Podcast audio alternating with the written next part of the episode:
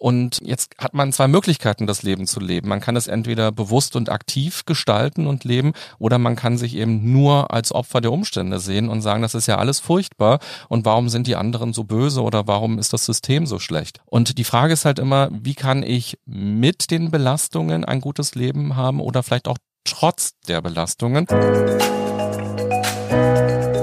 Ja, in unserem Leben ist nicht immer alles gut, alles schön und alles klappt. Nein, auch negative Ereignisse und Aspekte sind Teil unseres Lebens. Es gibt große Schicksalsschläge und Krisen, aber auch ganz kleine, stressige Situationen in unserem täglichen Alltag. Einige kommen mit diesen Ereignissen besser klar, andere wiederum nicht. Den Unterschied macht unsere psychische Stärke und die können wir lernen bzw. trainieren. Und damit herzlich willkommen bei Rebellisch Gesund. Mein Name ist Jonas Höhn und ich bin der Gründer der Detox Rebels. Wir begeistern Unternehmen und Menschen für Gesundheit und helfen bei der konkreten Umsetzung. Zu Gast ist heute René Träder. Als studierter Psychologe und Journalist ist René einerseits Host und Stimme des bekannten Seven Mind und DRK Podcasts, in denen es um Achtsamkeit und Resilienz geht. Und andererseits ist René als Autor, Coach und Trainer tätig um Menschen zu unterstützen, mit Stress, Krisen und Schicksalsschlägen gesünder umzugehen. In dieser Podcast-Folge erfährst du konkret die drei Quellen der Resilienzfähigkeit, was der Apple a Day für unsere Psyche ist, wie wir lernen mit bzw. trotz Belastungen ein gutes Leben zu haben, die acht Bausteine für eine gute Resilienz, wie du standfester im Leben sein kannst, wenn eine Krise kommt, warum Optimismus im Alltag gut ist, aber eine toxische Positivität sehr gefährlich sein kann mehr über die tolle Fragenmethodik Will ich das? Wie du mehr in die Selbstverantwortung gehen kannst? Warum es wichtig ist, negative Emotionen und Gefühle endlich zu akzeptieren? Warum wir sogar für negative Emotionen dankbar sein sollten? Warum es wichtig ist, seine Defizite zu akzeptieren, um sich zu verändern? Warum es nicht sinnvoll ist, sich das Leben schön zu reden? Und wie wir die Tools an kleinen, stressigen Situationen für die großen Krisen trainieren können. Zum Abschluss unseres Gesprächs habe ich mit René noch über den Unternehmenskontext gesprochen. Wie Führungskräfte Teams resilient führen können, welche Tools es für ein gutes und aufmerksames digitales Miteinander gibt und warum das Arbeiten von zu Hause für uns einen komplett neuen Job mit neuen Anforderungen bedeutet. Ja, oft beschäftigen wir uns mit Resilienz und geeigneten Tools, wenn der Stress, die Schicksalsschläge oder Krisen da sind. Warum es aber auch sinnvoll sein könnte, diese präventiv zu trainieren und zu lernen, erfährst du genau jetzt im Gespräch mit René Träder. Viel Spaß mit dieser Folge. Rebellisch gesund. Der Podcast von den Detox Rebels zu deinem gesunden Lifestyle. Lieber René, schön, dass du da bist, schön, dass du dir die Zeit nimmst und wir uns hier in Berlin treffen können. Lieber Jonas, vielen Dank für die Einladung und schön, dass du dieses großartige Studio zusammengebaut hast, wo wir jetzt hier sein können. Diesmal auf der anderen Seite des Mikros. Wie fühlst du dich? Ja, das war ganz spannend. Als jetzt das Buch rauskam, habe ich tatsächlich insgesamt, glaube ich, 50 Interviews gegeben. Und das war wirklich total interessant, mal wirklich auf der anderen Seite als Journalist zu stehen und Fragen gestellt zu bekommen und zu gucken, wie sich das anfühlt. Du hättest als kleines Kind wahrscheinlich nicht gedacht, dass du vorm Mikro irgendwann mal sitzt, äh, denn du hattest in deiner Kindheit ein bisschen Probleme mit deiner Stimme gehabt, oder? Mhm, genau, ich war viel erkältet als Kind, hatte viele Mittelohrentzündungen, dann hört man nicht so gut, dann kann man auch so gut nicht sprechen lernen. Und ich habe immer noch die Erinnerung, dass meine Mutter, die hatte so eine Armbanduhr und die hat sie mir so immer wieder ans Ohr gehalten, um zu testen, höre ich dieses Tick, Tick, Tick. Und dann hat man immer so geguckt, ja, okay, er ist jetzt wieder halbwegs gesund. Und dann hatte ich so Sprachfehler einfach entwickelt und war dann auch ein Jahr in so einem Kindergarten, wo man sprechen lernt nochmal viel besser und dann so Übungen macht, so sch, sch, sch, sch damit man nicht außerirdisch sagt. So ein bisschen wie in Köln wahrscheinlich. Willst du etwas gegen unseren Dialekt im Rheinland sagen? Der ist ja total sympathisch. Ja, und irgendwann ist da ein Radiomoderatorenjob draus geworden und Podcaster und sowas. Apropos Podcast, du hattest viele Gäste schon in deinen unzähligen Podcasts. Welche Person, welche Geschichte ist so hängen geblieben, würdest du jetzt sagen, spontan? Also es ist immer toll, wenn Menschen sich öffnen und ich bin immer sehr dankbar dafür, wenn Menschen in den Podcast kommen und etwas von sich erzählen und eben doch etwas weitergeben und dieses Wissen, diese Weisheit, die sie haben, irgendwie teilen. Das ist immer ganz bewegend für mich. Ich erinnere mich an Michaela, die viele Jahre Alkoholikerin war und das einfach nicht gemerkt hat, sagt sie rückblickend. Sie hat morgens schon angefangen zu trinken und das war so normal für sie, auf diesen Pegel zu kommen und alle in ihrem Umfeld haben irgendwie mitgespielt, obwohl sie mit ihrer Handtasche klimpernd auf Klo gegangen ist. Aber niemand hat sie darauf angesprochen und die erste Person, die sie darauf angesprochen hat, war ihr Chef und der hat gesagt, Michaela, kann es sein, dass du ein Alkoholproblem hast? Und sie hat alles geleugnet und hat gesagt, nein, hey, wir haben so eine gute Beziehung. Wenn ich was äh, hätte, dann würde ich es dir auf jeden Fall sagen. Und das war aber für sie so ein Moment äh, dieses Wachrüttelns, dass sie nochmal drüber geschlafen hat und dann ein paar Tage später nochmal mit ihm gesprochen hat und gesagt hat, ja, so ist es. Und heute mhm. sagt sie, das ist ihr Lebensretter eigentlich, weil wenn er nicht diesen Mut gehabt hätte, über diese Schwelle zu treten, das ist ja irgendwie, fühlt sich das erstmal übergriffig an. Ich spreche jemanden drauf an, das ist so unangenehm. Aber sie sagt, das ist so wichtig und das ist eben ihre Botschaft an die Welt, dass man halt hinguckt und gerade auch im engeren Umkreis äh, den Mut hat, Leute auf Dinge anzusprechen, die nicht gut laufen, auch wenn es unangenehm ist, weil das ist der unangenehmste Tag für beide gewesen. Aber es war eben auch ein ganz wichtiger Tag. Und die Geschichte, die ist mir immer noch in Erinnerung. Offen und ehrlich miteinander umgehen, ein Thema, wo wir heute einsteigen werden, bevor es losgeht. Was hältst du als Psychologe von der Frage, wie geht es dir? Erwartest du überhaupt noch eine ehrliche Antwort des Gegenübers, wenn dich jemand da oder wenn du fragst oder er fragt? Es kommt immer auf die Person an, die mich fragt. Wenn man so im, im Kollegenkontext, in der Nachbarschaft ist oder auch wenn man Bekannte auf der Straße trifft, dann liegt es ja so ein bisschen daran, wie nah, wie eng ist die Beziehung. Und dann kann es eine schöne Frage sein, die sich öffnet, wo dann was passiert. Es kann aber eben auch eine ganz furchtbare Smalltalk-Frage sein. Ja. Und wir leben ja leider in so einer Zeit, da kommen wir vielleicht auch noch dazu, wo wir immer wollen, dass es uns gut geht und wo wir dann eben auch immer sagen, ja, mir geht's gut, mir geht's gut und dann eben so ein bisschen unser Instagram-Leben quasi nach außen transportieren und diesen Filter rüberlegen über unsere Realität. Aber ist ja auch in Ordnung, man muss ja auch nicht jedem direkt irgendwie sein Herz ausschütten. Wichtig ist vielleicht, dass man selber für sich versteht, wie geht's mir denn eigentlich, wenn man in den Spiegel morgens guckt und sich das fragt, dass man da eine ehrliche Antwort für sich findet und nicht hineinlächelt und sagt, ja, muss ja, geht schon, sondern dass man da irgendwie in Kontakt mit sich ist. Dann lass uns äh, loslegen, René. Heute soll es ja um das Thema Resilienz gehen. Damit beschäftigst du dich als äh, Psychologe und Journalist sehr intensiv. Erklär uns doch mal oder den Hörern und Hörerinnen, was ist kurz Resilienz? Was verstehst du darunter? Und auch, wieso ist dir das Thema so wichtig? Na, mir ist das Thema wichtig, weil es ist eigentlich ein Lebensthema ja im Grunde genommen. Resilienz äh, heißt psychische Widerstandskraft und es geht darum, wie wir mit Stress, mit Problemen, mit Krisen und mit Schicksalsschlägen umgehen. Und das Leben besteht aus vielen Krisen und aus vielen Schicksalsschlägen. Das Pendant zu diesem Wie geht's dir ist ja alles Gute, dass man sich das immer wünscht. Und das ist ja auch schön, wenn das Leben quasi reich an Gutem ist. Aber das Leben ist eben auch immer reich an negativen Dingen. Also Probleme gehören ganz normal zum Leben dazu. Das Leben verändert sich, es passieren Dinge, die uns nicht gefallen oder die uns erstmal Angst machen. Vielleicht stellen sie sich später als was Gutes heraus, aber erstmal ist da eine Veränderung oder wir werden mit Krankheiten konfrontiert, wir werden mit dem eigenen Tod konfrontiert, mit dem Tod von anderen und es gibt auch immer zwischenmenschliche Konflikte, innere Konflikte, es gibt so viel und deshalb würde ich mir eigentlich eher wünschen, dass wir sagen, hey, ich wünsche dir nicht alles Gute, sondern ich wünsche dir einen guten Umgang mit dem, was das Leben dir bereithält. Das ist natürlich mhm. so eine unsexy Formel. Und deshalb finde ich ich Resilienz total wichtig, dass wir die Idee bekommen, wir haben die Möglichkeit, der Gestalter oder die Gestalterin unseres Lebens zu sein und etwas zu verändern. Und äh, wie in der Kameras jetzt, jetzt hätte ich einen Luftballon mitbringen können und daran nochmal visualisiere, was Resilienz ist. Der Luftballon dehnt sich aus durch den Druck, der verändert sich, weil er mit Druck konfrontiert ist, mit dieser Luft eben. Und er platzt erstmal nicht. Er ist sehr resilient. Das ist ein Begriff aus der Physik eben auch, was beschreibt, wie sich ein Material verhält. Zum Beispiel, wir haben ja hier dieses Kabel vor uns. Alle, die jetzt bei YouTube zuschauen, ähm, sehen das. Das heißt, es bricht jetzt nicht. Und wenn ich aber ein Holzstäbchen nehmen würde, dann würde das äh, zerbrechen. Und das ist also nicht sehr resilient. Und wenn wir die Luft wieder rauslassen auf dem Luftballon, dann sehen wir, der findet irgendwie in seine Form zurück. Der ist vielleicht ein bisschen verbeulter. Da sind äh, quasi Spuren von diesem Druck. Aber er existiert immer noch in seiner ursprünglichen Form halbwegs. Und das ist im Grunde genommen Resilienz. Ich vergleiche es auch gerne als das Immunsystem unserer Psyche. Wir haben jetzt ja in den letzten anderthalb Jahren uns viel um das körperliche Immunsystem gekümmert und viel nachgedacht über Viren und über Bakterien. Und das psychische Immunsystem, das wird eben angegriffen von Stress, von Krisen und von Schicksalsschlägen. Und da kann man sich genauso fragen, was ist denn der Apple a Day? Was ist das, was mir im Alltag Kraft gibt? sowohl in der Prophylaxe, aber eben auch in hm. der Krise selbst.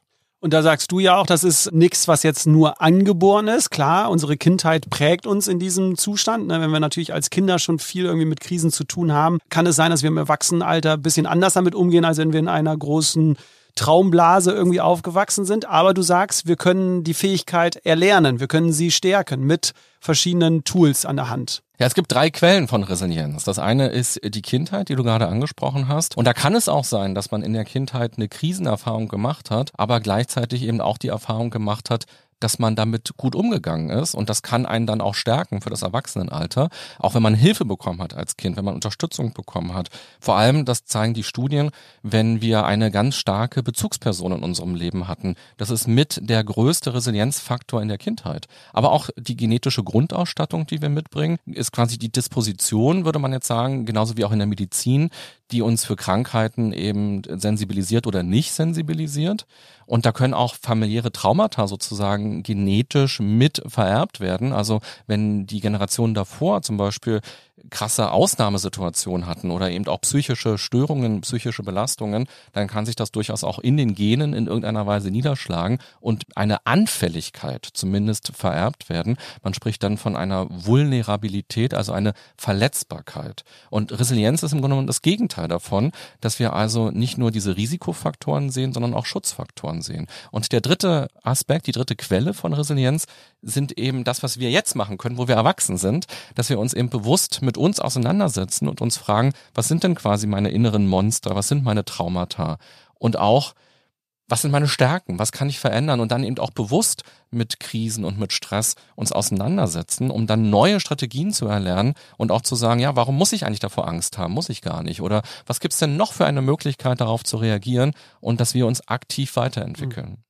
Du hast mal gesagt, das Leben umarmen, auch wenn sich das Schicksal wie ein Arschloch anfühlt? Würdest du sagen, so das ist so die, das Hauptziel von Resilienz? Das ist so der, der Treiber, die Motivation? Das ist auf jeden Fall so ein bisschen ein Lebensmotto von mir geworden und ich wollte eigentlich auch gerne, dass das Buch so heißt, aber der Verlag hat gesagt, uh, da ist das Wort Arschloch, das können wir nicht machen, da müssen wir nochmal drüber nachdenken, wie wir jetzt das Buch nennen. Im Grunde genommen ist es genau das. Wir haben das Leben geschenkt bekommen, das ist ein riesiges Wunder, dass wir hier sind und die Wahrscheinlichkeit ist fast null, dass es uns gibt und dass wir hier sitzen können oder dass die Leute gerade eben zuhören, zuschauen können. Und jetzt hat man zwei Möglichkeiten, das Leben zu leben. Man kann es entweder bewusst und aktiv gestalten und leben, leben oder man kann sich eben nur als Opfer der Umstände sehen und sagen, das ist ja alles furchtbar und warum sind die anderen so böse oder warum ist das System so schlecht? Und die Frage ist halt immer, wie kann ich mit den Belastungen ein gutes Leben haben oder vielleicht auch trotz der Belastungen oder von welchen Belastungen kann ich mich eben auch verabschieden und das Beste quasi aus meinem Leben machen.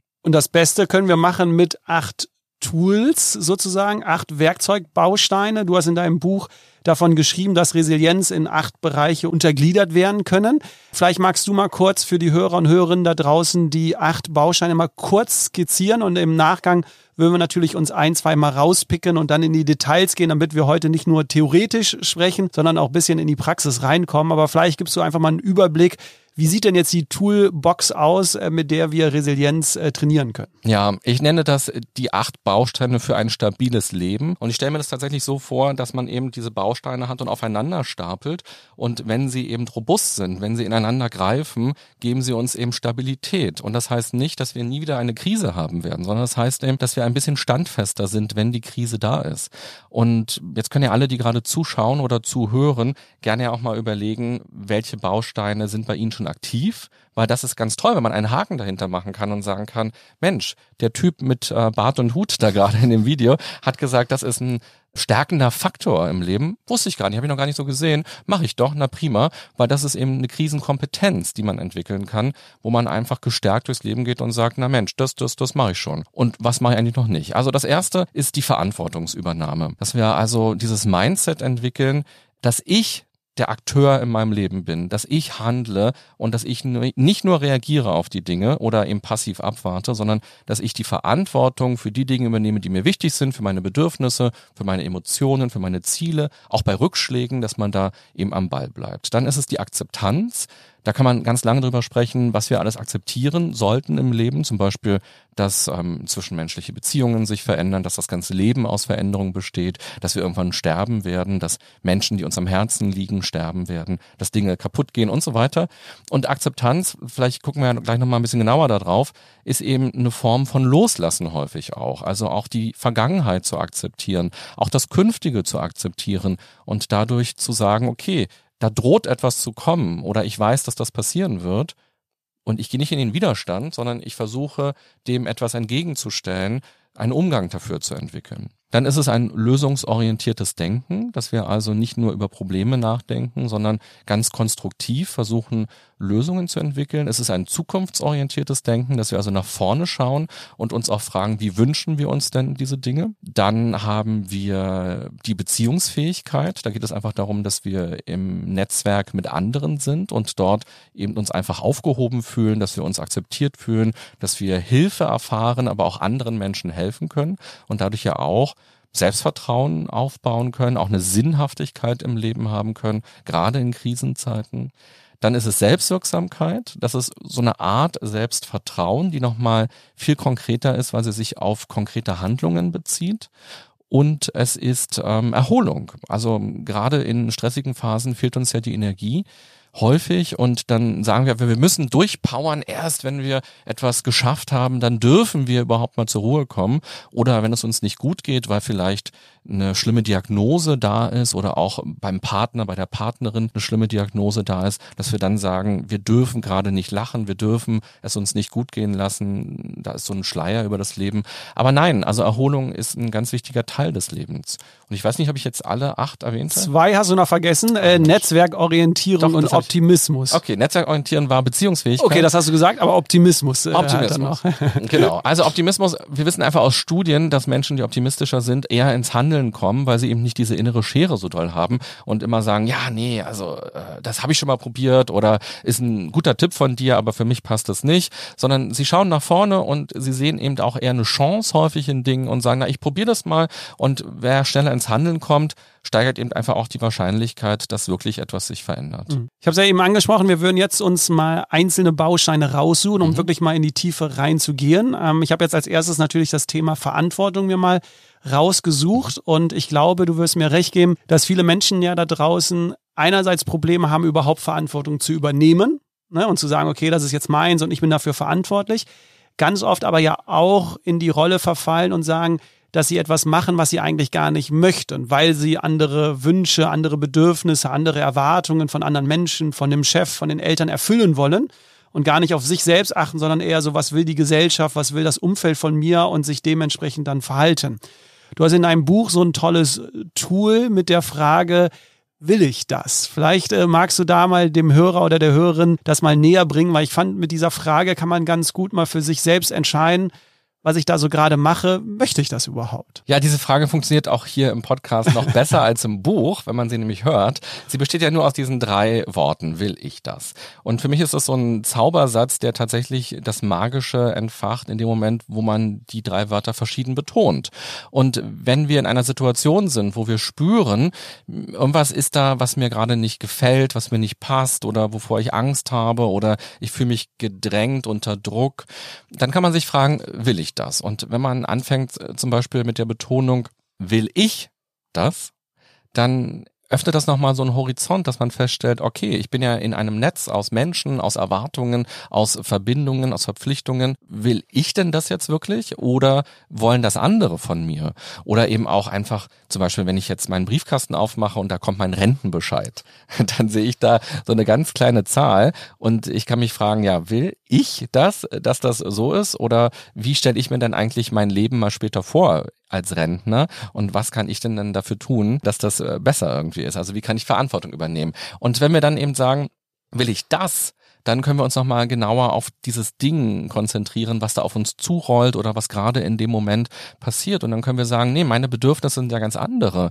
Oder vielleicht auch feststellen, hm, ich weiß gar nicht, was ich eigentlich will. Ich bin irgendwie so im Strudel, ich mache halt mit, aber so richtig weiß ich gar nicht, was ich will. Und dann das auch als ähm, Warnsignal zu sehen und als Aufforderung zu sehen, da mal drüber nachzudenken, was will ich denn eigentlich? Weil diese Frustration im Alltag, die ist so leicht und so automatisch. Aber mal dort rauszugehen, ein paar Schritte und zu sagen, ich kann mir ja mal einen Plan machen. Das verändert ganz viel. Und die letzte Betonung wäre eben, will ich das? Und hier kann man mal das austauschen mit möchten oder wäre ja ganz schön, äh, wünsche ich mir, ist ein Traum von mir. Und da kann man lange drüber reden, aber eben auch viel Zeit vergeuden. Und wenn man aber sagt, nein, ich will das, dann ist eben auch die Frage, was bin ich auch bereit dafür zu tun und etwas zu verändern? Und deshalb ist das, finde ich, ein total starker Satz, sich immer wieder zu fragen, will ich das?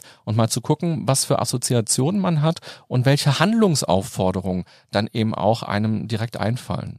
Ich fand es äh, eine tolle Übung, sich dann einfach mal hinzusetzen, auch mit einem Zettel und Stift oder es in Gedanken zu machen und mal wirklich die drei Perspektiven dann durchzugehen, um mal zu gucken, was macht das mit einem, ne? weil wir oft uns ja nicht die Zeit nehmen für solche Entscheidungsfragen. Du hast sogar mal ein Zitat aus einer Netflix-Serie mal erwähnt äh, von äh, der Serie Dark. Ich habe sie jetzt selbst nicht gesehen, fand nur das äh, Zitat, was du benutzt hast, äh, ganz schön, weil du gesagt hast, wir sind nicht frei in dem, was wir tun, weil wir nicht frei sind in dem, was wir wollen.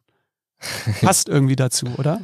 Ja, ich habe sogar drei Folgen hintereinander zu diesem Zitat gemacht, weil ich gemerkt habe, dass da so viel drinsteckt und dass wir da so viel draus ableiten können. Und ich kann dir und allen anderen nur empfehlen, diese Serie unbedingt zu gucken. Das ist ganz, ganz toll, weil dieser Hauptprotagonist, der Jonas, der reist durch die Zeit und er versucht etwas zu verändern, aber er fragt sich, ob er das überhaupt verändern kann, weil eben dieses tiefe Wollen in uns ist, was uns immer blockiert. Und das ist ja auch die Frage, wenn wir vorwärts in unser Leben gehen. Können wir denn Dinge tatsächlich verändern?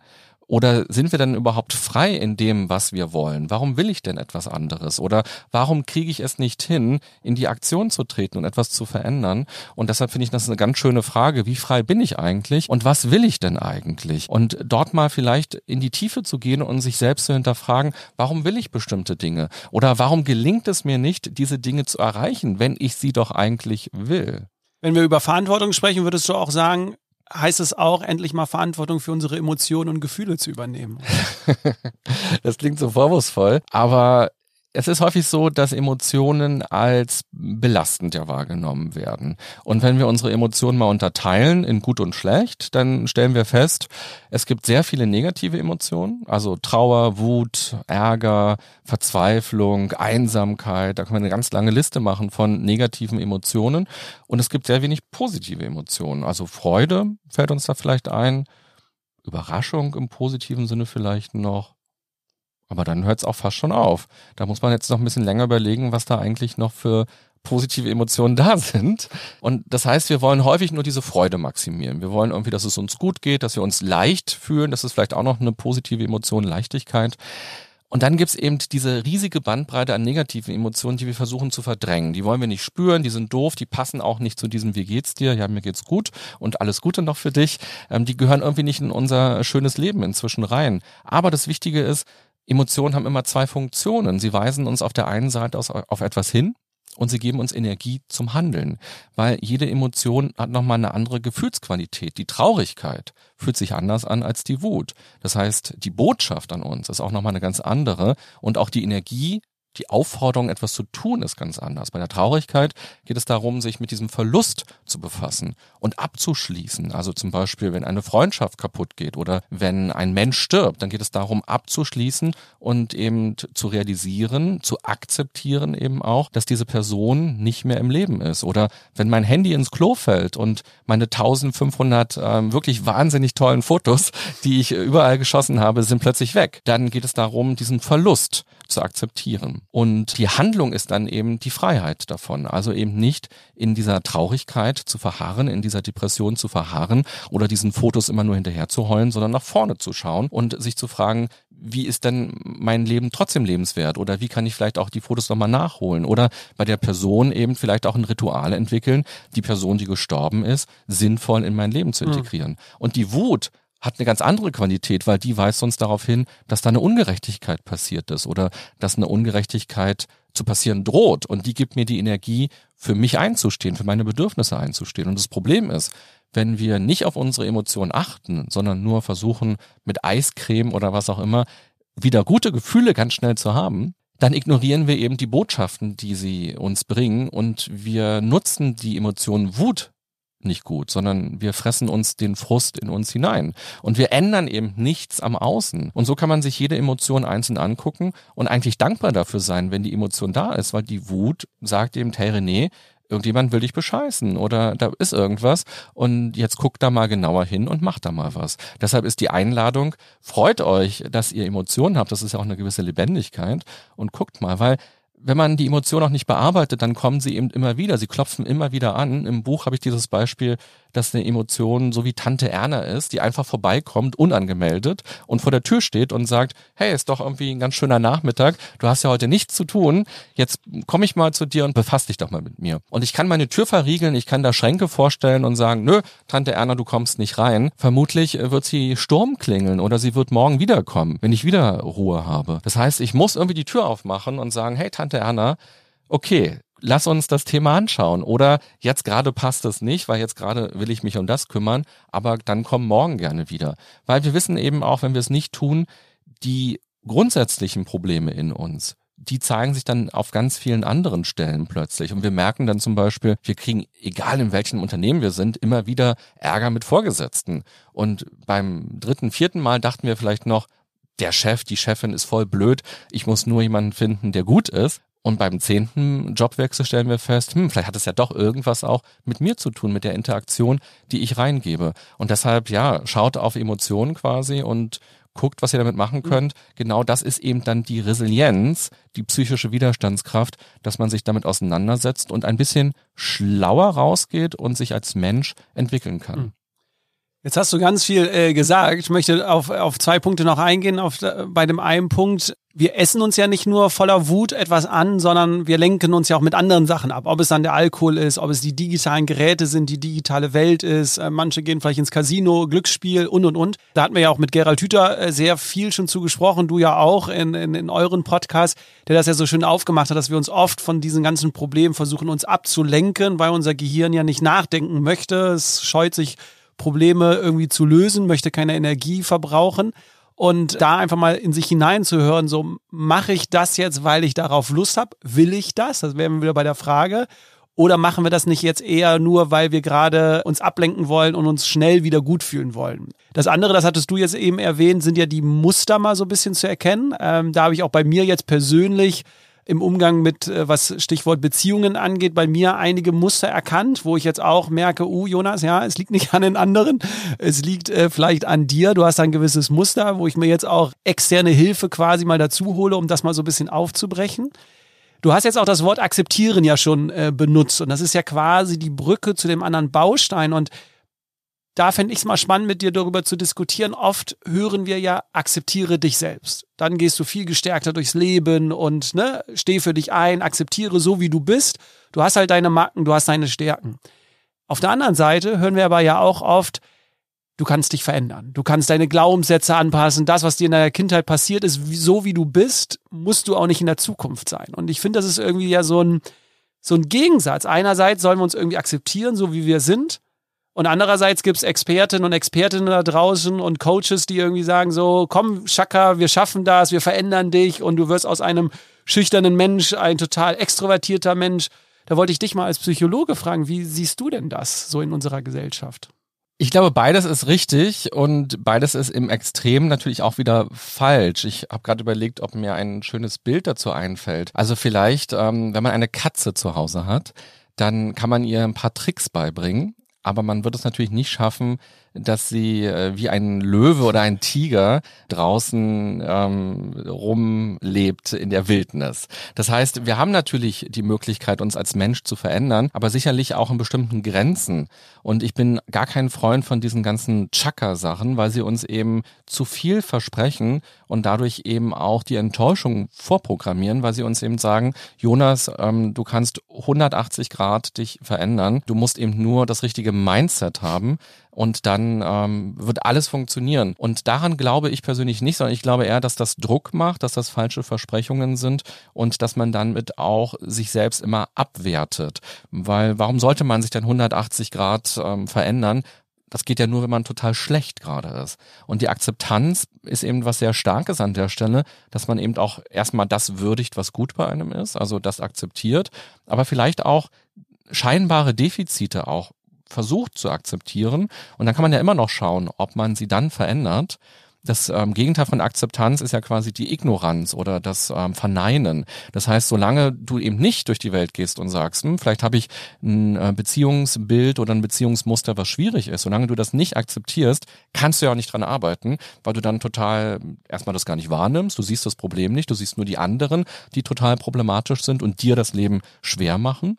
Und du siehst dadurch eben auch nicht den Raum der Möglichkeiten, dass du etwas verändern könntest. Und vielleicht ist dann das Thema auch besonders schambehaftet und dann traust du dich auch gar nicht zu einem Experten oder zu einer Expertin zu gehen und das zu bearbeiten. Von daher ist die Akzeptanz durchaus erstmal ein ganz erster wichtiger Schritt und bedeutet nicht, dass es für immer so bleiben muss und dass man sagt, okay, das bin ich jetzt und ich kann nichts daran ändern. Das kann eben auch bedeuten, dass man sagt, okay, und was kann ich jetzt verändern? Und da braucht es, glaube ich, eben so ein Interesse für die eigene Werdensgeschichte, dass man sich eben fragt, warum bin ich so geworden, wie ich bin? Oder eben auch, warum haben mir diese Muster in der Beziehung zum Beispiel auch geholfen bislang? Also die haben ja irgendeinen Nutzen, sonst würdest du sie ja nicht anwenden quasi. Das heißt, sie bringen dir einen Vorteil. Und nun scheint aber im Laufe deines Lebens äh, die Erkenntnis gekommen zu sein, dass der Vorteil ein bisschen weniger wertvoll ist als die Nachteile oder die Nachteile sind größer, vielleicht so rum formuliert und da ist ein Ungleichgewicht entstanden und jetzt willst du das besser verstehen und ähm, da etwas verändern und ich glaube, dass das genau der Weg ist, also diese Selbsterkenntnis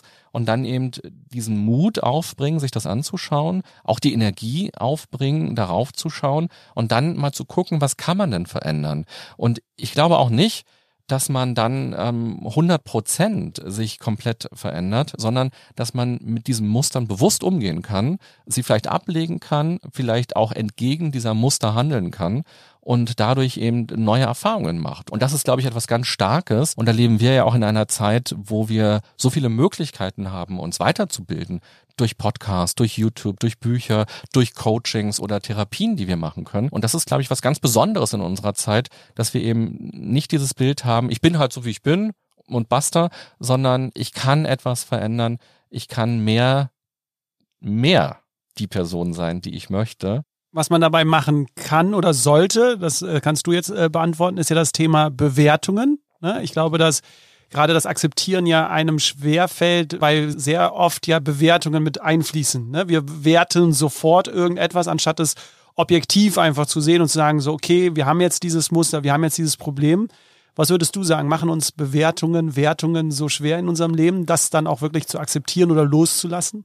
Bewertungen sind ja meistens Abwertungen, dass wir uns selbst abwerten oder andere abwerten oder Ideen abwerten, die wir haben. Und ein ganz starkes Motiv von uns Menschen ist ja Selbstwertschutz oder Selbstwerterhöhung. Also unser Ego will halt immer stark sein und das spüren wir ja auch. Also wenn jetzt unter dieser Podcast-Folge zum Beispiel zehn Leute schreiben ein super Gespräch und eine Person schreibt drunter, was für ein Scheiß, dann tut diese eine Person meistens mehr weh als die anderen zehn Personen, die dir irgendwas Gutes geschrieben haben, die knacksen irgendwie dein Ego an, dein Selbstwert an. Und ich glaube, das steht uns ganz häufig im Weg und es lohnt sich, das irgendwie auch bewusst zu verstehen und aufzugreifen und irgendwie über diese Hürde rüberzuspringen und zu sagen, was ist denn aber jetzt wirklich wichtig an dieser Stelle und was ist meine Sicht eigentlich auf die Dinge, wenn wir über Bewertung sprechen. Was ist mir eigentlich wichtig? Wir haben ja häufig auch Bewertungsmuster über die Welt, über uns, die wir eben auch mitbekommen haben. Aus der Kindheit, von ehemaligen Lehrern, von anderen Beziehungen, dass wir das mitschleppen und dass es häufig gar nicht unsere innere Stimme ist, die da gerade spricht, sondern dass diese Stimme eher so klingt wie Tante Erna, wie die Mutter, wie die Ex-Freundin, wie der Ex-Freund und das nicht unbedingt unsere Stimme ist, aber wir das einfach vererbt bekommen haben. Und so wie man eben einfach mal auch seinen Schrank zu Hause ausmisten darf und mal gucken darf, finde ich diese Vase eigentlich schön, die ich von Tante Erna bekommen habe, darf man auch mal gucken, finde ich den Gedanken eigentlich schön, den ich mitbekommen habe. Passt er denn noch zu mir? Und ich bin ja gar nicht mehr das fünfjährige Kind oder der 17-jährige Teenager. Ich bin jetzt ja jemand ganz anderes. Und wer bin ich denn eigentlich in meiner eigenen Selbstwahrnehmung?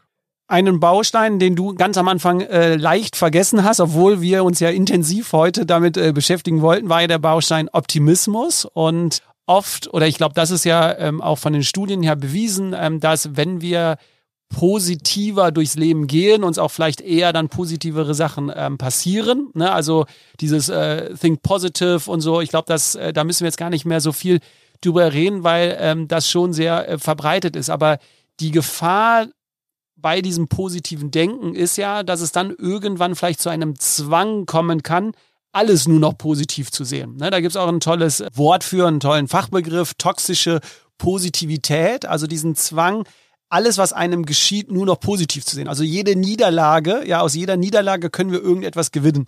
Aus jeder Krise ist eine Chance oder selbst wenn wir Krebs bekommen oder wenn leider eine Frau ihr Kind verliert irgendwie, das hat alles irgendwie was mit zu tun, das soll uns irgendwas sagen, das ist irgendwas Positives.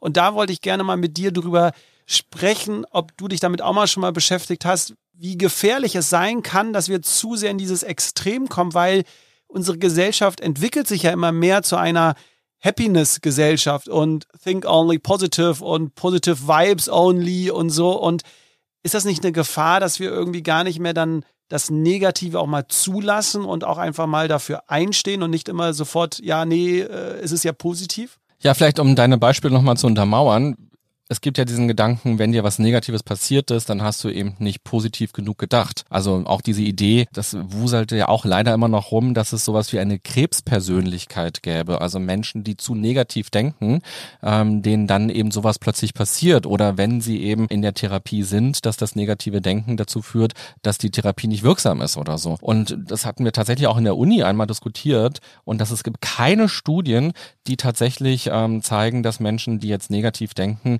eher Krebs bekommen oder irgendwie das Unglück anziehen. Was sicherlich eine Erfahrung ist, die wir im Alltag immer wieder machen, ist, dass unser Denken ja schon einen Einfluss darauf hat, wie wir so handeln, wie wir durch die Welt gehen, was für Interaktionen wir machen. Es gibt so eine schöne Geschichte, die mir da immer einfällt. Da geht so ein Typ, der wandert durch die Welt und kommt vor die Tore einer Stadt. Und er fragt den Wächter, wie sind denn die Leute bei euch? Und ähm, der Wächter sagt, ja, wie waren denn die Leute bislang, die du so getroffen hast in den anderen Städten? Und dann sagt der Typ, ja, also die waren furchtbar. Die haben betrogen, die haben gemordet, ähm, ganz furchtbar. Und dann sagt der Wächter, ja, hier in der Stadt ist es auch so. Und dann geht der Typ weiter. Und ein paar Minuten später kommt ein anderer Typ vorbei und fragt auch, wie sind denn die Leute hier in der Stadt, die hier wohnen? Und der Wächter fragt wieder und der andere Typ sagt, ja, ich waren ganz tolle Leute, die ich getroffen habe. Wir hatten viel Freude. Und der Wächter sagt, ja, auch diese Leute gibt's hier in dieser Stadt, die wirst du hier finden. Und so ist im Grunde genommen das Leben. Und ich kriege direkt eine Gänsehaut, wenn ich diese Geschichte erzähle, weil die ähm, so eindrücklich ist, dass wir halt mit diesem Filter häufig ja durch die Welt gehen und uns dadurch entweder Chancen geben oder uns beschneiden. Also in gewissen Bahnen glaube ich auch, dass das Denken einen Einfluss auf unser Leben hat. Und das ist, glaube ich, auch ein Gedanke, der so nach der Wirtschaftskrise auch in den USA ganz groß geworden ist. Diese Idee vom, vom Tellerwäscher zum Millionär. Du brauchst halt nur das richtige Mindset, die richtige Einstellung, dann kannst du alles schaffen. Und das ist ja auch was Schönes. Und diese Toxic Positivity, die bezeichne ich gerne als radikaler Optimismus. Also ein Optimismus, der zu weit geht, weil er eben behauptet, du kannst alles erreichen, du kannst alles schaffen und dir gleichzeitig eben auch die Schuld gibt, wenn du es nicht geschafft hast, weil du dann nicht stark genug gedacht hast. Und es gibt ja diese Gurus quasi, die. Aber es, aber es geht ja nicht nur um du schaffst alles so mit deinem richtigen Mindset, sondern es geht ja auch darum, so dir widerfährt etwas, dein dein Freund, deine Freundin verlässt dich oder oder und dann kommen immer die ja gut gemeint sind, die Ratschläge so nach dem Motto, ja, andere Mütter haben auch noch schöne Söhne mhm. oder ne, andere Mütter haben auch noch schöne Töchter. Also dieses immer, seh das Positive daraus mhm. und da sehe ich einfach nur eine Gefahr drin, sozusagen, dass warum denn nicht mal ein Tag, zwei Tage in dieser Trauer sein, um auch zu sehen, was haben wir denn da verloren, um für sich selbst festzustellen, warum bin ich denn jetzt so traurig? Ja, es geht um die Person oder ich vermisse das und das. Also für sich selbst auch mal festzustellen, welche Gefühle gibt's denn da in mir? Ne? Ich will nicht nur so da dieses, ja, mit jedem Mindset schaffen wir alles, sondern bei Kleinigkeiten schon immer so dieses, diesen Zwang, weil ja Instagram uns zeigt, alles muss toll und lächeln sein und so, dieses, oh nee, ich darf jetzt gar nicht traurig sein. Ich muss jetzt stark und ich muss jetzt ähm, meinem Chef, meiner Kollegin irgendwie zeigen, ich bin gut gelaunt. Ja, absolut. Das ist so der zweite Teil von dieser Toxic Positivity, dass wir eben versuchen, uns das in, in Chancen schön zu reden oder schnell wieder davon wegzukommen und eben diesen Verlust nicht zu spüren. Das setzt so ein bisschen an, an diesen Emotionen, wo wir heute drüber gesprochen haben, tatsächlich erstmal zu verstehen, da ist etwas nicht mehr, da hat etwas nicht geklappt und da ist etwas doof und auch für sich zu verstehen, warum finde ich denn das eigentlich doof? Was ist denn jetzt äh, die, die Wut, die Angst, der Ärger, der da drin steckt und damit auch zu leben und eben nicht diese Erwartung zu haben, dass immer alles gut ist, dass immer alles schön ist und dass immer alles klappen muss, sondern dass das mit ein Teil des Lebens ist, dass es eben negative Aspekte gibt und gute Aspekte gibt und manche Dinge sind eben einfach auch einfach beschissen. Und da kann man auch jetzt nicht viel drum rumreden. Man kann dann immer noch gucken, ob man daraus etwas lernen kann vielleicht oder rückblickend sagt man vielleicht auch, hm, es war gar nicht so schlecht, was da vor zehn Jahren passiert ist, weil sonst wäre ich nicht heute an dem Punkt, wo ich bin. Das ist völlig in Ordnung. Aber es ist natürlich auch wichtig zu sagen, ja, da ist etwas, was doof ist. Und ich wollte noch sagen, diese Gurus, ähm, die eben auf großen Bühnen stehen und für 500 Euro, die halt erzählen, Chaka, du kannst alles schaffen. Das ist eben genau dieses, aus meiner Sicht zumindest, falsche Weltbild, was Frustration und Negativität zur Folge haben wird, weil man sich in etwas verrennt und auch in Zielen unter Umständen verrennt, die nicht so relevant sind, aus diesem Erfolgsdruck heraus, weil es immer höher, schneller, besser gehen muss. Ich erlebe das häufig auch im Coaching, dass Leute zu mir kommen, die eigentlich sehr gute Jobs haben und eigentlich auch zufrieden sind, aber es entsteht so eine Unzufriedenheit, weil sie dann eben nicht Führungskraft jetzt geworden sind. Und dann frage ich, wie lange willst du denn schon Führungskraft werden? Und dann sagen sie, hm, eigentlich hatte ich das nie als Wunsch, aber der Peter aus der anderen Abteilung, der ist es jetzt geworden und der ist eigentlich viel schlechter als ich. Und da entstehen plötzlich Wünsche, die man gar nicht selber hatte, weil man glaubt, es muss weitergehen. Da sind wir doch wieder bei der Frage, will ich das? Ja, ne? genau. Deswegen fand ich das ja, als ich das in deinem Buch gelesen habe, so ein tolles Tool, weil ja egal, wo man sich befindet, immer mal wieder zu dieser Frage zurückkommt, äh, will ich das überhaupt? Wenn wir jetzt aber diese toxische Positivität auch mal auf Freundschaften, auf Beziehungen mal äh, übertragen oder da uns mal näher das anschauen, es ist ja auch eine Gefahr, dass wir dann gar nicht ehrlich und offen miteinander umgehen können, weil wenn der Partner oder die Partnerin dich natürlich fragt, René, wie geht es dir? oder ist irgendwas passiert? und du natürlich immer sagst, nee, nee, alles ist gut, dieses ne positive, ich will jetzt meinem Partner, meiner Partnerin nicht zeigen, dass ich irgendwie negativ traurig bin, hat das ja auch eine ganz große Gefahr, dass man gar nicht offen und ehrlich miteinander umgehen kann, oder? Also es entsteht erstmal eine Kontaktlosigkeit in Bezug auf sich selbst, weil man nicht mit sich selbst in Kontakt ist, wenn ich dieses Good Vibes Only Prinzip habe. Und das geht dann eben weiter in der Partnerschaft, dass man eben nicht offen darüber spricht oder eben umgekehrt, dass die andere Person es nicht aushalten kann, dass es mir gerade nicht gut geht und halt mich ablenken will oder sagt, hey, die Katze ist doch jetzt schon zwei Tage tot, du kannst doch jetzt wieder äh, äh, fröhlich sein oder ja, der ging's ja auch nicht gut, der Katze, die hatte doch auch da so ein Geschwür, der geht's doch jetzt besser im Himmel. Ähm, aber nein, ich bin jetzt traurig und ähm, genau, und dann entsteht eine gewisse Kontaktlosigkeit. Oder eben auch, das kann ja auch sein, wenn wir dieses Beziehungsbeispiel noch einmal aufgreifen, dass man, wenn man diesen Gedanken hat, Good Vibes Only, dass eben jede Beziehungskrise im Grunde genommen einen Abbruch zur Folge haben muss, weil diese guten Gefühle nicht mehr da sind und weil eine Beziehung nicht äh, lebenswert ist, wenn sie kriselt, sondern nur, wenn sie eben gut läuft. Also von daher Optimismus ist super und ich glaube, Optimismus gibt uns auch eine große Leichtigkeit, auch eine Sinnhaftigkeit häufig, auch eine Distanz, auch einen Humor manchmal, dass wir die Dinge auch nochmal ganz anders sehen und betrachten können und auch die Energie eben trotz Widrigkeiten, trotz Zweifeln in die Handlung zu kommen, etwas zu tun, aber eben in gewissen Bahnen sollten wir immer, glaube ich, darauf achten, dass wir nicht übertreiben und nicht zu viel oder unrealistische Dinge von uns erwarten, die am Ende eben total kontraproduktiv sind. Und je resilienter wir sind, desto besser können wir dann mit solchen Krisen, Schicksalsschlägen umgehen. Das Problem ist ja häufig aber im Alltag so, dass jetzt vielleicht welche uns äh, zuschauen oder zuhören und sagen, René, alles schön und gut, wenn es mir das nächste Mal wieder schlecht geht, höre ich wieder die Podcast-Folge, lese ich dein Buch, schaue ich mir nochmal die Methoden an und dann kann ich mit diesem Schicksalsschlag irgendwie umgehen. Das Problem ist ja nur dann, wenn wir in der Krise sind, dann sind die Tools nicht da. Das heißt, eigentlich müssen wir uns ja, wenn es uns gut geht, wenn alles super läuft, uns ja schon die Tools aneignen, sobald es negativ irgendwie läuft, dass wir dann die Tools haben. Was würdest du vielleicht den Zuhörern und Zuhörern da draußen denn mitgeben?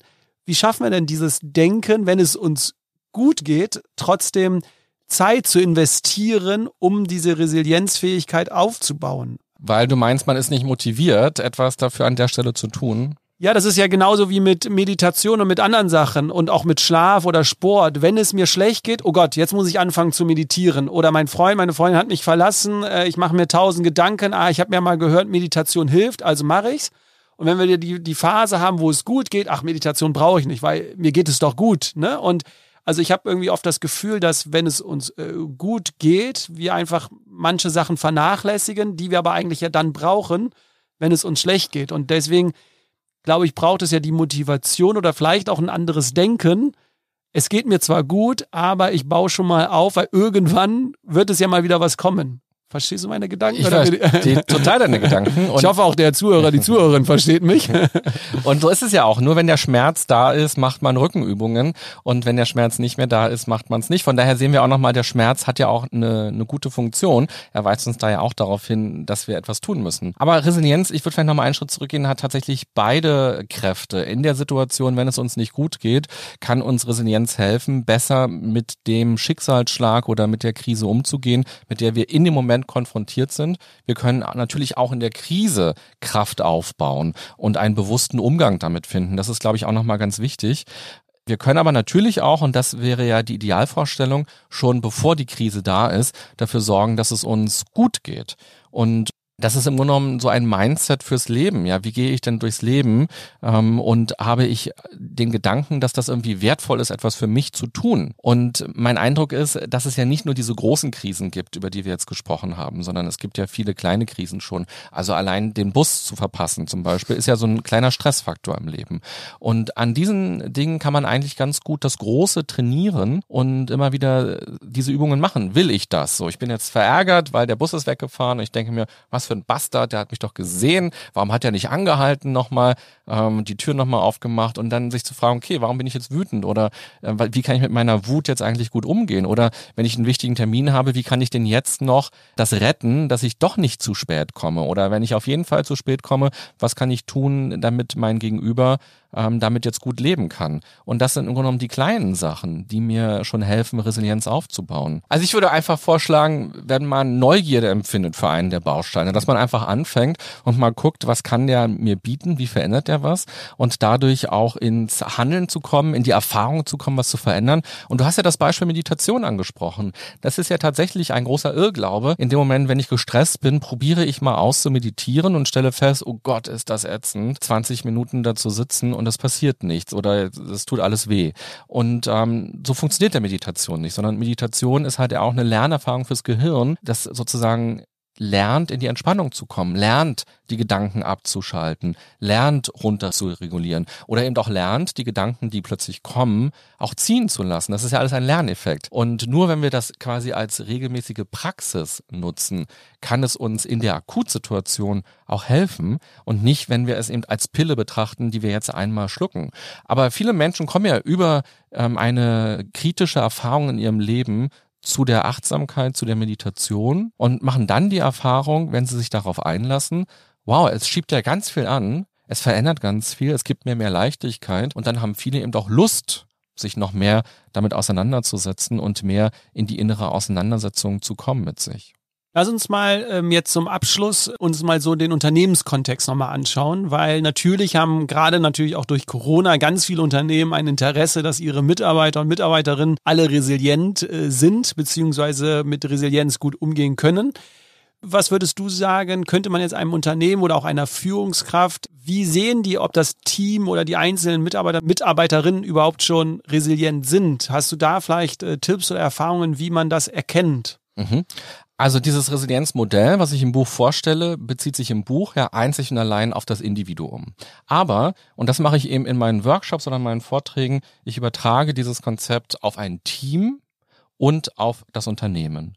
Und das kann man eins zu eins im Grunde genommen so machen mit diesem Baustein und eben schauen, ist das Team resilient? Also hat das Team eine Widerstandsfähigkeit? Kann es in stressigen Zeiten gut mit diesem Stress umgehen? Kann es mit kritischen Meinungen intern gut umgehen? Wie geht es um, wenn Veränderungen kommen, wenn neue Mitarbeiter kommen, wenn Mitarbeiter gehen, ähm, wenn sich die Aufgaben verändern? Kann dieses Team also weiter lebendig sein und sich um das kümmern. Und das gleiche nochmal auf das Unternehmen gemünzt.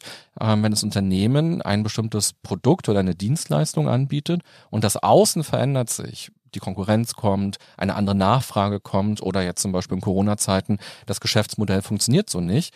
Wie kann also wie resilient ist dieses Unternehmen, dass es sozusagen nicht dicht machen muss und zerplatzt, dieser Luftballon, sondern dass es wieder, auch wenn es ein bisschen verbeult vielleicht ist, wieder zurückkommt in die ursprüngliche Form und sich auf das besinnt, was es denn kann, worin es gut ist und das eben weiterzuleben. Und das ist, glaube ich, die große Chance in dieser Zeit, sich auf diesen drei Ebenen als Unternehmen mit Resilienz zu befassen und die Resilienz der Mitarbeiter zu fördern durch verschiedenste Maßnahmen, eben aber auch die Teamresilienz zu stärken und auch noch on top zu schauen, wie geht es denn uns als Unternehmen? Und wenn wir beim Individuum anfangen, dann geht es eben darum, ein Bewusstsein dafür zu schaffen, wie es einem geht oder eben auch die Kommunikation zu fördern. Und du hast ja Führungskräfte angesprochen. Führungskräfte sind aus meiner Sicht eben keine Menschen, die eben auch quasi die gleichen Aufgaben, das ist ja manchmal so, im Team übernehmen, einfach weil sie schon das fünf Jahre länger machen, oder die so sehr dieses Mikromanagement machen, sondern die eigentlich Kommunikationsmanager sind und dafür sorgen, dass die Mitarbeiter gut arbeiten können und frei von Problemen sind quasi oder dass die Mitarbeiter ihre Probleme eben lösen können und dass man die Ressourcen dafür zur Verfügung stellt. Und da ist Kommunikation eben das entscheidende Mittel. Und gerade in der Corona-Zeit, das ist etwas, was auch meine Erfahrung ist, weil viele Unternehmen haben jetzt Online-Workshops bei mir gebucht, weil sie auch gesagt haben, wir merken, die Kommunikation verändert sich, Konflikte treten treten auf oder wir kriegen auch mit, äh, plötzlich werden E-Mails um 23 Uhr noch verschickt, weil Leute irgendwie im Homeoffice permanent arbeiten und wir haben Sorge, dass sie sich überfordern und dass wir da nochmal etwas tun müssen. Und da kam zum Beispiel ganz oft raus, dass die Leute zu Hause eben eine andere Form der Arbeit entwickeln im Homeoffice und oftmals etwas sehr selbstausbeuterisch machen und eben auch plötzlich ihre Arbeit anders bewerten, dass sie sagen, oh Gott, heute habe ich gar nicht so viel geschafft. Das wäre normalerweise, wenn man im Unternehmen gesessen wäre, nicht das große Problem gewesen, aber es fühlt sich plötzlich so an wie, oh Gott, die anderen denken bestimmt, ich habe jetzt gegammelt, dann muss ich jetzt noch mehr machen, dann arbeite ich bis 23 Uhr, ich mache am Sonntag noch mal weiter und dass man dadurch in einen Stressstrudel gerät. Und ich glaube, hier ist es ganz wichtig, dass eben Teams, Führungskräfte eben auch eine neue Art der Kommunikation fördern und eben auch diese psychischen Aspekte keine Tabuthemen sind, keine Privatsachen sind, sondern dass sie ein Teil eben auch des Gesundheitsgedankens sind, den man auch berücksichtigen muss. Es geht nicht nur darum, dass man eine Schale Obst quasi bereitstellt und sagt, wir unterstützen unsere Mitarbeiter eben darin, dass sie sich gesund ernähren, sondern eben auch zu gucken, dass die psychische Komponente mit enthalten ist, weil Gesundheit bedeutet eben immer körperliche und psychische Gesundheit. Und Unternehmen, Führungskräfte haben eben auch eine Verantwortung ihren Mitarbeitern gegenüber. Und was ich immer versuche in ähm, Workshops oder in Vorträgen ist, dafür zu sensibilisieren, dass eben die Psyche dazugehört und dass die Psyche nicht der Normalzustand ist, dass es uns gut geht. Und so hat es gefälligst zu sein und alles andere darf nicht passieren. Das sind Zacken, die wir verhindern müssen, sondern dass es einfach normal ist, dass es eben schlechte Tage gibt, dass es Konflikte gibt, dass es Probleme gibt, dass es Stress gibt und dass es eben darum geht, einen Umgang damit an der Stelle zu finden und eine offene Kommunikation und eben auch die Bereitschaft, etwas zu verändern. Das Homeoffice anders zu gestalten, die Zusammenarbeit anders zu gestalten. Und ähm, Führungskräfte können natürlich nicht hingehen und sagen, sag mal, bist du resilient, sondern man sieht das, glaube ich, am Verhalten. Man kann es vom Verhalten ablesen. Wie geht man mit Konflikten um im Team? Oder wie reagiert man bei Belastungen? Ähm, das sind, glaube ich, dann die Verhaltensanker, die man sich angucken kann. Und das sind immer Warnsignale, um zu spüren, da ist eine Intervention dringend notwendig. Ja. Im normalen Büro kommt das natürlich einem einfach vor, ja, weil man sieht, wie der andere reagiert, wie der andere schaut, ja, an der Kaffeemaschine, im Meeting, der ist nicht irgendwie ganz bei der Sache oder oder. Bei den ganzen hybriden Arbeitsformen oder digitalen Formen, wo wir ja gerade hingehen, bekommen das ja ganz viele gar nicht mehr mit. Wie geht es jetzt eigentlich dem einen zu Hause, weil er jetzt gerade eine E-Mail vom Chef äh, bekommen hat oder von der Chefin, irgendwas ist passiert, irgendeine Veränderung tritt ein und man sieht ihn jetzt vielleicht eine Woche gar nicht oder so. Also was würdest du da vielleicht mit auf den Weg geben, gerade was so diese digitale Kommunikation angeht? Wie kann ich als als Führungskraft, aber natürlich auch als Kollege, Kollegin irgendwie ein Gespür dafür entwickeln, wie geht es jetzt gerade dem anderen und braucht er meine Hilfe, meine Unterstützung oder nicht? Ja, also da fällt mir ganz viel ein, was man äh, berücksichtigen müsste. Ich glaube, das Grundproblem ist, dass wir häufig nicht mehr artgerecht leben und arbeiten. Also wir sind ja zwischenmenschliche Wesen. Es geht um Verbindung, es geht um Vernetzung, es geht darum, dass ich dich sehe, dass ich eine Idee von dir habe, dass wir eine gemeinsame Interaktion jetzt hier gerade haben. Wenn wir dieses Gespräch ohne Kamera auch vielleicht sogar führen, dass wir uns nicht mehr am Computer sehen, sondern einfach nur hören, ist das schon mal ein völlig anderes Gespräch. Da geht es um sowas wie Vertrauen, da geht es darum, dass ich sehe, dass du weißt, was ich meine oder ich sehe, du willst was sagen. Das fällt alles weg. Und ähm, das sind neue Stressfaktoren. Wir brauchen die Verbindung als Menschen und wir dürfen nicht erwarten, dass wir das Arbeiten aus dem Büro eins zu eins übertragen auf das Arbeiten im Homeoffice, sondern man muss sich vorstellen, das ist jetzt ein neuer Job, wenn du im Homeoffice arbeitest. Und es geht darum, eine neue Struktur zu finden, wie du diese Arbeit mit welchen Tools und ähm, mit welcher Energie an welchem Ort gut gestalten kannst. Und es ist nicht einfach nur, dann sitze ich jetzt am Küchentisch und mache das, sondern es ist ein anderer Job. Und diese Gespräche am Kaffeeautomaten fallen weg, die Meetings fallen weg. Und ich glaube, es ist ganz sinnvoll, eben auch als Team, als Unternehmen nochmal gemeinsam zu schauen,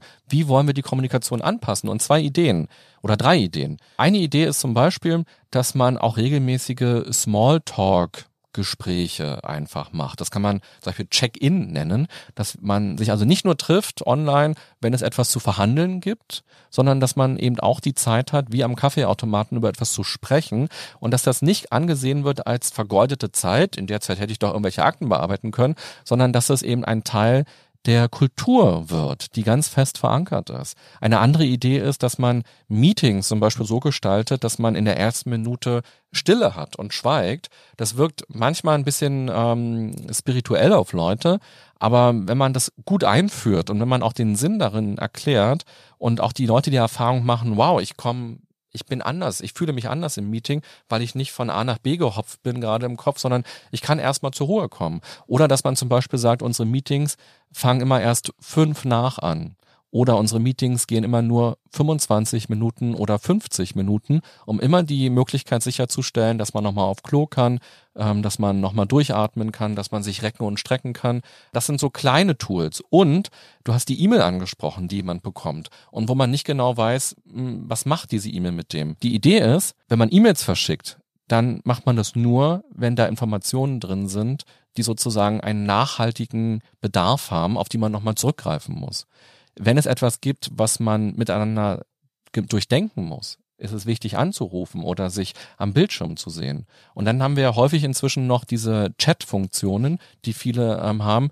Und das kann man sich vorstellen oder so nutzen, wie eben, wenn wir im Büro an dem Tag wären und wir würden uns sehen. Ich würde in dein Büro mal reingucken oder wir würden uns auf dem Gang sehen, dass man sich so Dinge zuruft. Aber wenn der Mitarbeiter ähm, zu Hause ist und frei hat, ähm, oder im Urlaub ist, dann schickt man nicht diese Chat-Funktion. Und dann ruft man ihn ja auch nicht an. Also, dass man hier nochmal genau definiert, wie wollen wir die Tools denn eigentlich nutzen? Weil sonst entsteht so eine Überforderung. Wir sind auf tausend Kanälen erreichbar und müssen ständig auch reagieren. Und das ist auch eine Erfahrung, die in, in den Workshops immer wieder rauskam. Viele Leute, die plötzlich diese Online-Sessions machen, fangen an, nebenbei noch E-Mails zu beantworten, aus einem guten, aus einer guten Motivation heraus häufig, nämlich ich will, dass der Kunde, dass der Mitarbeiter eine schnelle Antwort hat. Das gab's aber sonst nicht. Wenn man in einem Meeting war, hat man im besten Fall nicht seinen Rechner aufgemacht und hat noch was äh, geschrieben, sondern man war im Meeting. Und dass man hier nochmal sich überlegt, nicht nur, weil ich es kann und die Kamera ausmachen und keiner kriegt das mit, mache ich das jetzt, sondern nein, ich bin jetzt im Meeting oder nachher beantworte ich konzentriert die Mail. Und ich glaube, hier braucht es für jeden selbst nochmal dieses Verständnis, nein, ich spare dadurch keine Zeit, dadurch erhöhe ich die Fehlerquote, ich stresse mich, ich ähm, verliere wichtige Informationen und es ist besser, hier und da zu sein. Das ist also, glaube ich, noch ein großer Lernprozess für uns als Gesellschaft ist, ähm, wie wir gut arbeiten können in einer Arbeitswelt, die uns Menschen eigentlich nicht entspricht. Da hast du jetzt auch schon einige erwähnt und ich würde jetzt gerne zum Abschluss dir noch eine Frage stellen. Und zwar, ähm, wir nennen uns ja die Detox äh, Rebels und unser Motto ist nicht immer mehr, sondern einfach nur anders. Ähm, du hast ja jetzt auch in den letzten 60 Minuten einige Impulse, glaube ich, gegeben, wie man vielleicht anders über gewisse Sachen nachdenken könnte oder wie man anders im Leben mit Sachen umgehen kann.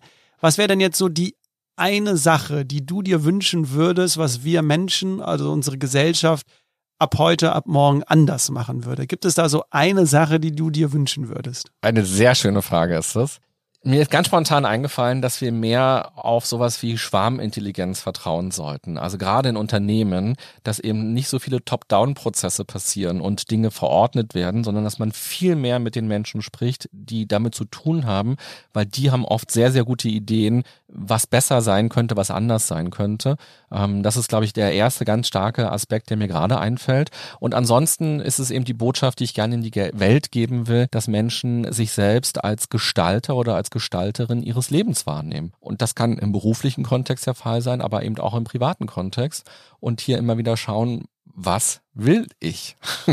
Das ist ja im Grunde genommen auch äh, für dich die ganz starke Botschaft aus dem Buch gewesen. Und die würde ich an der Stelle vielleicht einmal noch so in diese Welt posaunen. Also das Buch hatte äh, viele Impulse. Ich meine, es sind auch acht Bausteine, ja, und ich glaube, wir wollen auch keinen Hörer oder keine Hörerin da draußen überfordern, ja, dass man jetzt alle acht Bausteine gleichzeitig irgendwie sich damit beschäftigt, sondern sich vielleicht immer mal wieder einen rauszieht und hier und da mal wieder guckt. Das Buch haben wir schon angesprochen. Man kann es kaufen. Das äh, Buch nennt sich äh, Das Leben so. Nein, ich so, doch und merke gerade, dass es super schwierig ist, dass, äh, also geschrieben kann man es lesen, aber jetzt, wenn ich es jetzt ausspreche, die Betonung, wie würdest du es betonen? Habe ich es richtig betont? Du hast es super betont, aber okay. du hast völlig recht. Als wir uns dann auf diesen Titel geeinigt haben im Verlag, dachte ich auch, ich finde den toll zum Lesen, aber wenn ich ihn im Podcast erwähne, dann ist es schwer. Ja, aber äh, ich für mich drückt das genau diese Resilienzgedanken aus. Da kommt das Leben, da passiert etwas äh, mit uns und das sagt vielleicht nein, das Leben. Die Dinge entwickeln sich vielleicht nicht so, wie wir es wollen. Und wir sagen doch und wir gucken mal, was wir so in der Hand haben und was wir machen können. Und wer sich in deine Stimme verliebt hat, der kann den DAK-Podcast sich noch anhören oder den Seven Mind äh, Podcast. Äh, du bist aber natürlich als Person, als äh, René Träder natürlich auch auf allen Social Media Plattformen vertreten, insbesondere YouTube. Da hast du hier und da eigene Videos gedreht mit Impulsen. Das heißt alles unter dem Stichwort René Treder werdet ihr alles im Internet finden. René, vielen Dank für deine Zeit, vielen Dank für deine Impulse, für dieses Experiment hier in diesem neuen Tonstudio hier in Berlin mal äh, zu sitzen, auch für mich eine völlig neue Erfahrung. Von daher vielen, vielen Dank. Vielen Dank für die Einladung und auch für die Vorbereitung. Ähm, das finde ich immer ganz schön. Man hat ja gemerkt, dass du ins Buch reingeschaut hast und dass du dir Gedanken gemacht hast. Das ist sehr schön. Und liebe Zuhörerinnen, liebe Zuhörer, egal wo du bist, noch einen schönen Tag. Macht's gut, bleibt gesund und bis bald. Tschüss.